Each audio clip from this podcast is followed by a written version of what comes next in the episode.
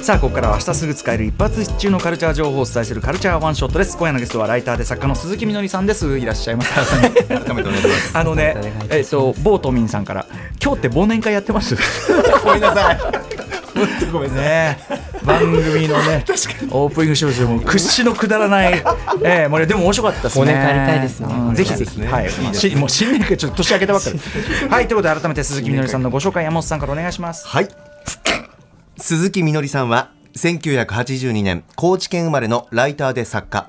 ジェンダーセクシュアリティクイア理論やフェミニズムへの関心から小説、映画、芸術などについて幅広く執筆活動をされています。はいということで、えー、前回ご出演は12月12日クイア視点で選ぶこのエンタメが分かった2023をお送りいたしました。ということでちょっともう毎回毎回なんですけど一応念のため、えーと、ビギナーリスナーと言いましょうかにクイアという用語の説明からどんな観点というかねことでしょうかね。はい、うん、あのもともとはこう英語で風変わりなとか奇妙といったこう意味でそこから同性愛の人たちまあ広く同性愛とか、まあ、性的マイノリティの人たちに対してこう別称として使われていたものなんですけど、はい、まあ、それがこう転じてこう、まあ、性的マイノリティの代名詞、まあ、LGBTQ とかクイアピープル、うん、クイアな人々っていう言い方をする場合もあるんですけど、まあ、そういったこう多様な、えー、ジェンダーアイデンティティとか性的思考やあのこう性別表現こう服装とかをこうやったりする、あのー規範的な性別、服装とかしなするわけではないそれまでの枠組みに入りきらない何か表現であったり視点であったりとか、はい、はい、みたいな人たちのがポジティブな意味で使う言葉で概念なんですけど、さらに、まあ、そこは、そこにですね、そういった人たちが特に、まあ、就学とか就労といった期間が得られなかったり、貧困に陥ったり、あと、健常性っていう視点から、社会的に不可視化されやすい人々のことを、こう、包摂するような政治的な態度を表す言葉でもあります。うんうん。うん、はい。えー、まあ、だから、なんていうの、こう、はいわゆるその規範からはみ出てっていうかからこそ見落とされがちだったりでもそこにこそなんかそこにしかない視点とかそこにしかない文化っていうのがあって、はい、みたいなことをまあカルチャーであればポジティブに捉えるという側でもあるし、はい、そうですね。感じですかね。まああのいろいろ話を伺っていくうちにそのなんとなく感じが皆さんもつかめてくる部分あるかと思いますので、はい、引き続きお願いいたします。ということで今日はえっとアメリカアカデミー賞この番組でもね今後もあの何度も何度、うん、来週もね特集してきますけども30 3月11日にえっと第96回アメリカアカデミー賞まあ発表というかなえっと発表式があるわけですけれども、うん、えーと、今日はこれを通じてお話していこうということでというのはやっぱり今年の主要ノミネート作というのかな主要作品、はい、結構そういうクイアな要素が入っているものが多いというか。はいはい。そうですね。あのーかなりなんか多いなざっと見た時にあなんかそういうテーマだったりあと出てる人があの俳優の人とか、うん、まあ、作り手とかがそういうクエアな属性を持ってる人たちっていうものがかなり多いなっていうのそういうふうな見え方が一見してなくてもってことですよね。うんうん、そうですね、まあ、思えば昨年のね「エブリシング・エブリアをあとあ,、はいはいはい、あれだってもちろんクイアしてめちゃめちゃね。ね。うんうんうん、っていうかそれがガーンって入ってる作品もあったからね。そうそうそうそうというところで、はい、じゃあちょっとね具体的にどういう作品があるのかというかねそれを通じて通じてお話を伺っていきた。いまず何ぜはいきましょうか？はいまずは、えっと、この間公開されたばかり2月23日に公開されたばかりの「落下の解剖学」という、はい、フランスの映画かな？フランス映画、うん、はい。見てきました。あうん面白かった面白かったです。私も大好きです、えー、もう一回見たいちょっと。そうなんですよ、うん、もう一回見直したい最初すごいですよ。なんかちょっとまあ表向きはそのねあのそのある山荘での落下事故、まあ、夫夫婦と子供が住んでいて、はい、その夫側がこう夫が転落して死んだとっていうところから物語が始まって、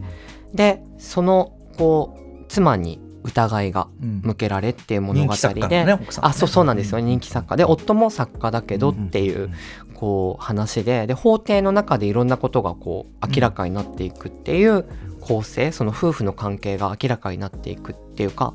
それをこう話にお前を殺したんだろうっていうこう、検事からの追及があるっていう法廷ドラマがメインなんですけど、まあ、この作品に登場するある女性のキャラクターがまあバイセクシュアルなんですよね。で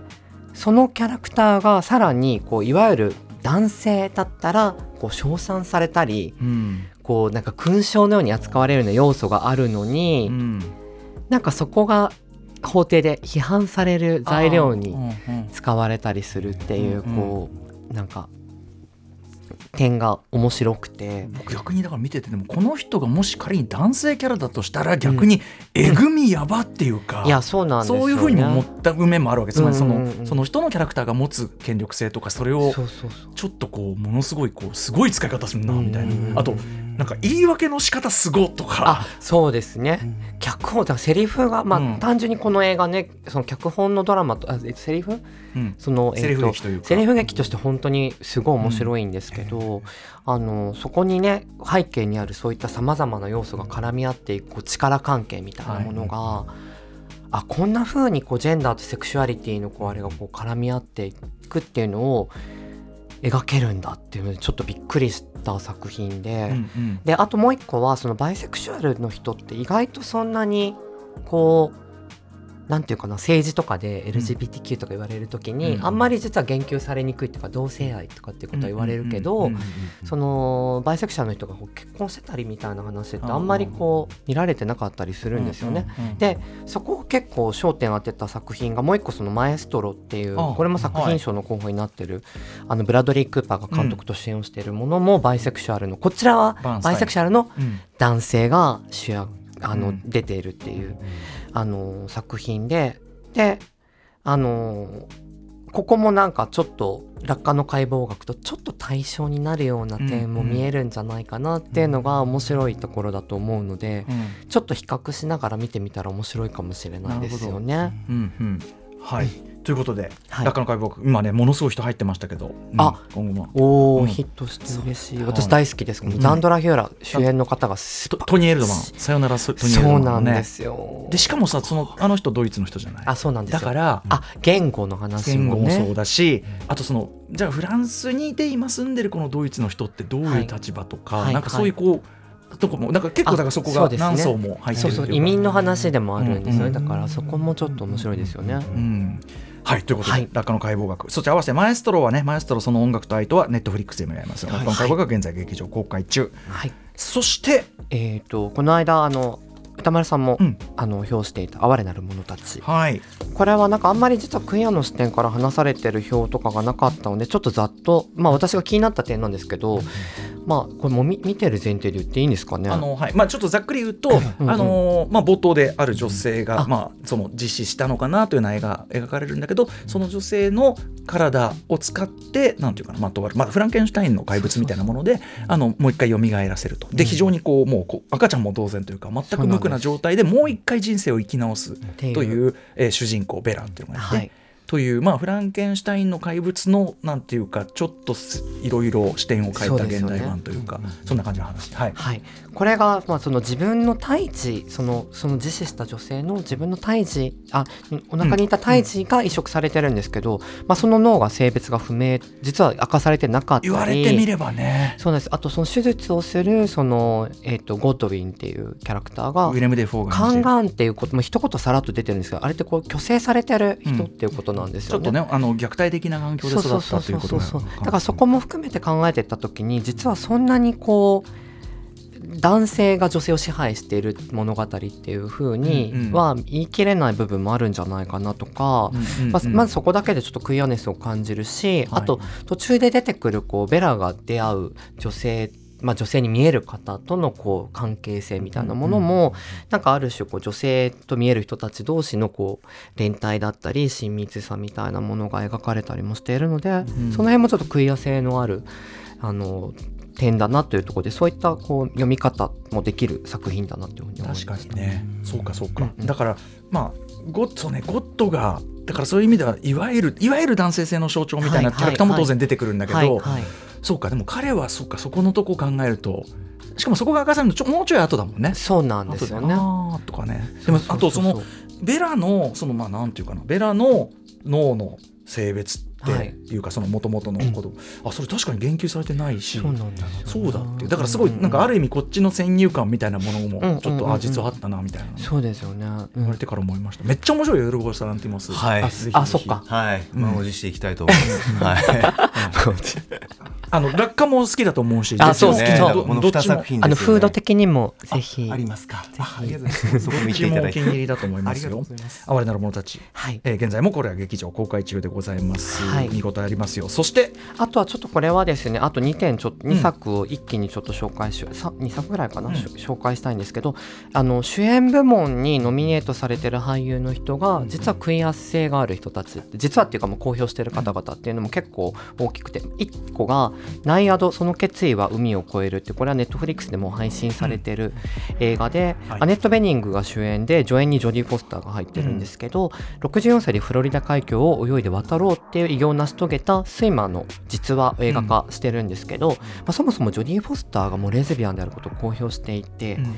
えー、とで、えー、と先ほど言った、えー、とアネット・ベニング演じるナイアドあのタイトルロールのナイアドと、フォスターが演じるボニー・ストールって役は両方とも同性愛のキャラクターなんですよね。スイマーのナイアドと、そのコーコーチっていうかあの、えー、と泳ぎ切るためのこうガイドをしていくキャラクターの、あのージョディ・フォスター演じるキャラクターが、あれ両両方同性愛がある、うん。まああのパートナーではないんですけど、そういうキャラクターが出てるっていうだけでちょっと勇気をもらえる人多分たくさんいるんじゃないかなっていうのとこれ二重構造みたいになるんですけどやっぱポスターがそういうキャラを演じてるっていうのがうんうん。実生活と同じくっていうのはやっぱすごいこうなんか体なんか佇まい見てるだけでよくこの人やっぱ生き延びてきたなっていうのが見えるのがそういった面でもやっぱこういうキャラクターでジョディ・フォスターがまたあの主演賞にね、うん。こうその自分がその彼女がその、えー、と告発の行方って映画と、羊たちの沈黙でもスターになってからうんやっと長年経ってからレズビアンであることを公表されたりしていたので、はいはい。それからまたこういったところにこうあの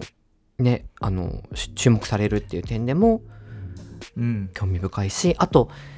虐げられてきたクイアな女性っていうのが実はこの作品も出てくるんですよね、だからそこもどういう物語としてそれが語られていくかっていうのもぜひ見てほしいっていうのと、はい。もう一個が、えーもう一個主演賞にこう主演男優賞候補になってるコールマン・ドミンゴが主演のラスティン・ワシントンのあの日を作った男、これもですねこれも史実の作品で、はい。1963年にアメリカで行われた人種差別撤廃デモのワシントン大行進、うん。あのーえっ、と何でしたっけ？えっとあの人有名な。えあのえっと I have a dream の人。あのえっとえっとえっとスティあのボボクシキングえっとキングボクシキング牧師。はいはい。はいとかも出てくるんですけど、キング牧師のねあれであすごい有名なやつ。有名だけどその裏にいたうん。バイアド・ラスティンっていう人。でこのキャラクターがもう冒頭で言われてるんですけど同性愛の人なんですよねもともとでさらに演じてるコールマン・ドミンゴ。これポーズとかあポーズじゃないごめんなさい。ユーフォリア、うん。前に特集で話させてもらったユーフォリアにも出てる、あのコールマン・ドミンゴが主演でこれもあのそういう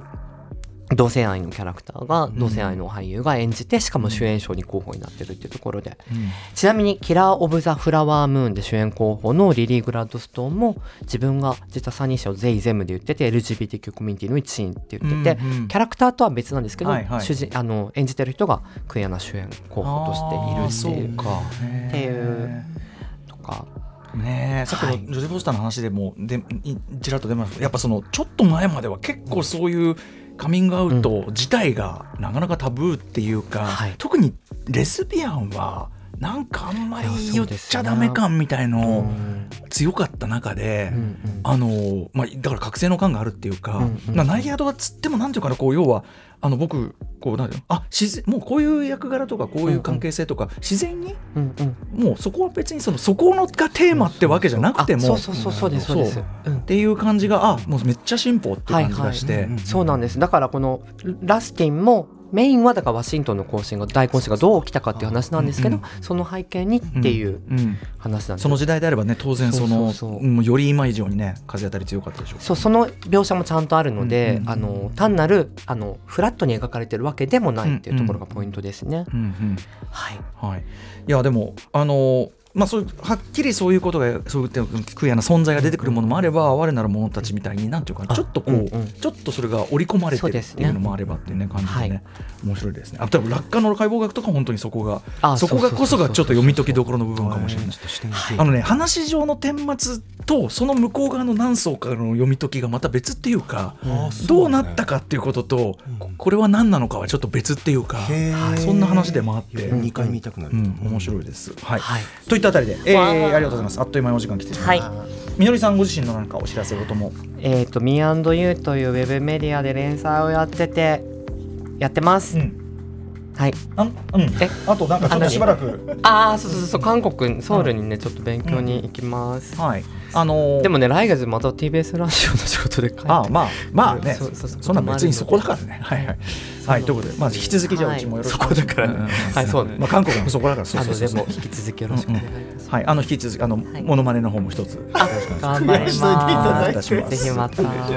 うことで今夜のカルチャーワンショットゲストはライターで作家の鈴木みのりさんでした。ありがとうございました。トゥームレイドチューブライダー。あサービスしてくれた。After Six Junction 2ボンジュール三輪明宏です。ポッドキャスト番組三輪明宏のバラ色の人生。